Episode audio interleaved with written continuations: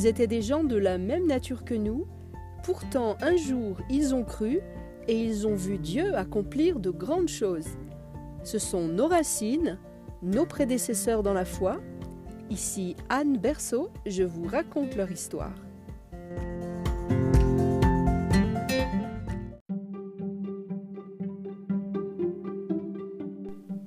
Il ne fait pas chaud en ce printemps 1949. Il n'a pas cessé de pleuvoir depuis plusieurs jours sur l'île Lewis au nord de l'Écosse. Christine regarde par la fenêtre les bourrasques agiter la lande. Sa sœur Peggy est assise près du feu. Ses traits sont fripés de rides et ses yeux ne voient plus. Mais un éclat radieux illumine son visage. Elle ne peut plus lire, mais elle prie.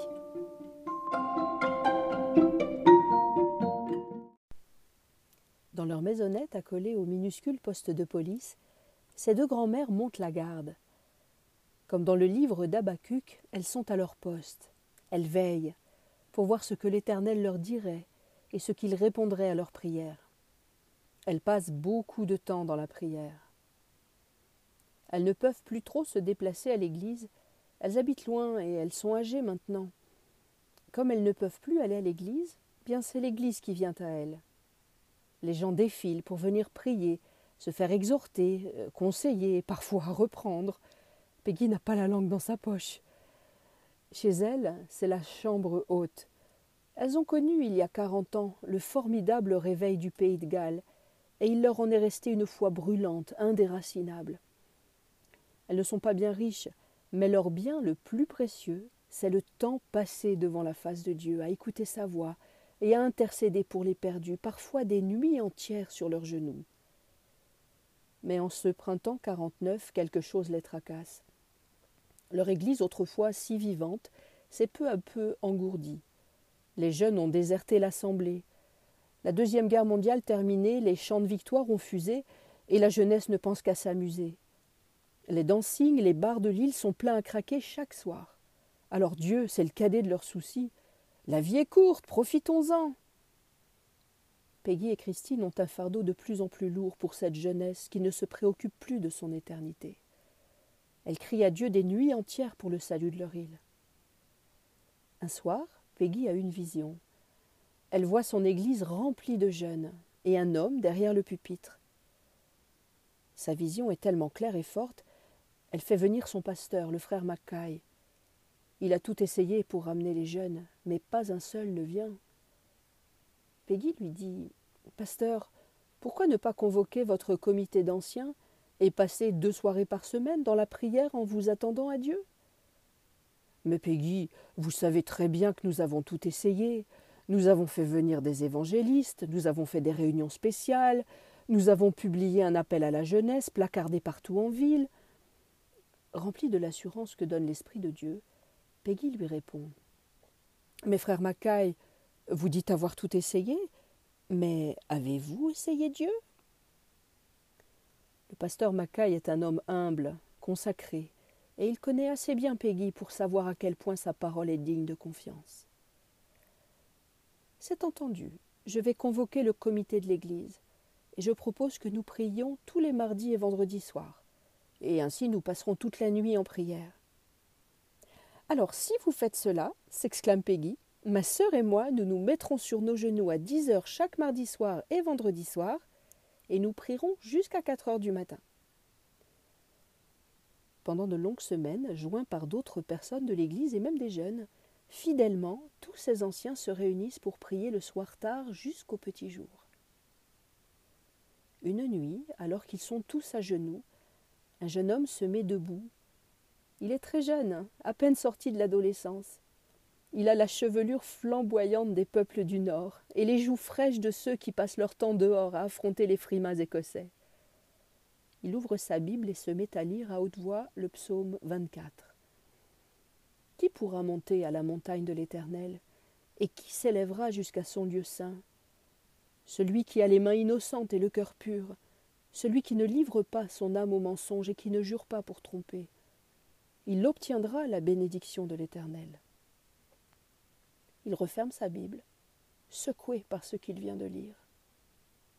Soudain, il ouvre la bouche et s'écrie avec force Seigneur, est-ce que mes mains sont innocentes et mon cœur pur?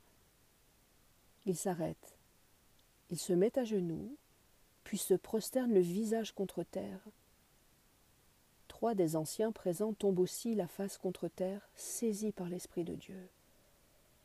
À ce moment précis, toute l'île Lewis est saisie d'une secousse, comme un tremblement de terre. Plusieurs sont tirés de leur sommeil.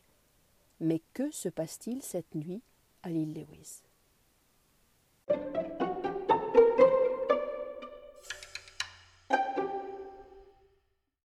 Dès le lendemain matin, un phénomène étrange se répand sur toute l'île. Les conversations dans les familles changent radicalement.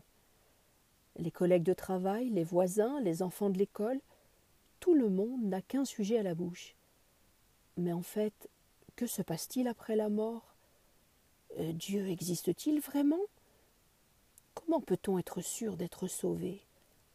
Même les plus incrédules, les plus païens d'entre eux, se mettent à réfléchir à leur éternité. Les consciences s'agitent. C'est sans aucun doute l'Esprit de Dieu qui est à l'œuvre.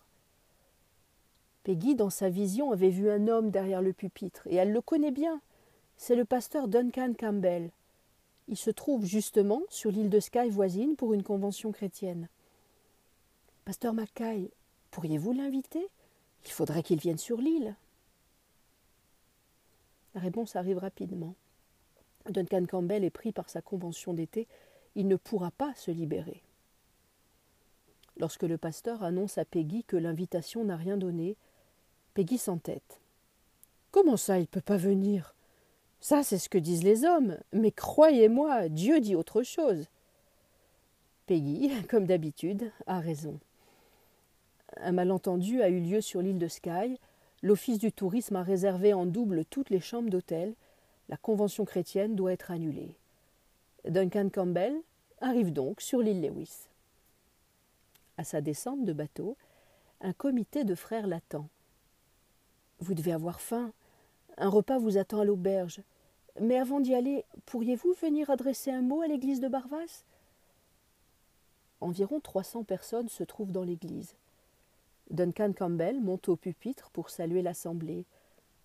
Il s'apprête à repartir quand un adolescent vient lui dire à l'oreille Frère, ce soir, il ne s'est rien passé encore, mais Dieu plane sur ce lieu, et il va se déverser d'un moment à l'autre. Duncan Campbell le regarde perplexe. Le jeune lève les bras au ciel et s'écrie Seigneur, tu as promis de désaltérer les assoiffés et de pleuvoir sur la terre desséchée, et pour l'instant tu n'as pas tenu ta promesse. Et il s'effondre par terre. Duncan Campbell est de plus en plus surpris. Il ne pensait pas trouver une telle ferveur en venant sur l'île Lewis, et il n'est pas au bout de ses surprises. Vers onze heures et demie, un frère de l'accueil s'approche de lui, l'air sidéré. Frère, venez voir à la porte, il se passe quelque chose d'à peine croyable. Duncan Campbell le suit, et là, amassé devant la porte et tout autour du bâtiment, se trouvent entre six cents et sept cents personnes qui se sont présentées spontanément. Tout un groupe de jeunes gens arrive soudain en courant. Ils étaient tous au bal ce soir quand tout à coup tous ont été poussés les uns après les autres à partir en courant pour se rendre à l'église. Personne n'a jamais vu ça. Tous ces gens ont les mêmes questions. Suis-je sauvé? Est-ce que Dieu m'a pardonné? Ou est-ce que je vais aller après la mort? En quelques heures, toute la ville de Barvas a été saisie par l'urgence de son salut. Une jeune étudiante d'Aberdeen se jette au pied de l'estrade en pleurant. Is there mercy for me? Est-ce que je suis pardonnée? Est-ce qu'il y a une miséricorde pour moi Jusqu'au petit matin, de tous les horizons de l'île, à pied, en barque, traversant le Lor, des centaines de gens de tous âges et de toutes conditions affluent, pleurent sur leurs péchés et implorent la miséricorde de Dieu. Duncan Campbell leur annonce la bonne nouvelle, après tout, il est venu pour ça. Il en a oublié la faim qui le tenaillait et la fatigue de cette folle journée. Il annonce à voix forte le salut en Jésus-Christ. Jésus est mort à la croix pour vos péchés. Repentez-vous, il vous aime et vous accorde son pardon. Acceptez-le comme sauveur, sa miséricorde est pour vous. il n'y a plus de condamnation pour celui qui croit en lui. Il est épuisé. À quatre heures du matin, il descend de l'estrade, s'apprête à partir se reposer quand quelqu'un s'approche de lui. Frère, venez avec moi tout de suite. Il se passe des choses étranges au hameau à la sortie de la ville.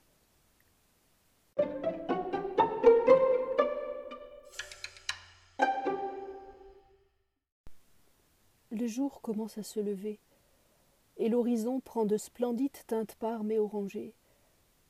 C'est un jour nouveau qui commence sur Lewis, une journée de grâce et de salut pour un grand nombre. Arrivé au hameau, devant le poste de police, accolé à la maison de Peggy et Christine, se trouvent environ deux cents personnes. Sur l'accotement, de jeunes hommes sont agenouillés, pleurant devant Dieu. Là-bas, une mère tient son fils par les épaules en s'écriant Oh William, enfin tu es sauvé Duncan Campbell est venu pour dix jours. Il va rester quatre ans sur l'île. Il a toujours refusé de dire que c'était lui qui avait amené le réveil. Humblement, il répondra aux journalistes qui l'intervieweront qu'il n'a été qu'un instrument pour conduire tous ces gens dans ce réveil. Il dira aussi souvent que ce sont les deux sœurs âgées, Peggy et Christine Smith, qui ont fait le plus gros du travail. À plus de quatre-vingts ans, ce sont elles qui ont été les instruments de Dieu dans l'intercession ardente pour le salut de leur île. Nul doute qu'au ciel il leur a été dit Entre dans la joie de ton maître, bonne et fidèle servante. Il n'est jamais trop tard pour remporter de grandes victoires. À Dieu revient toute la gloire.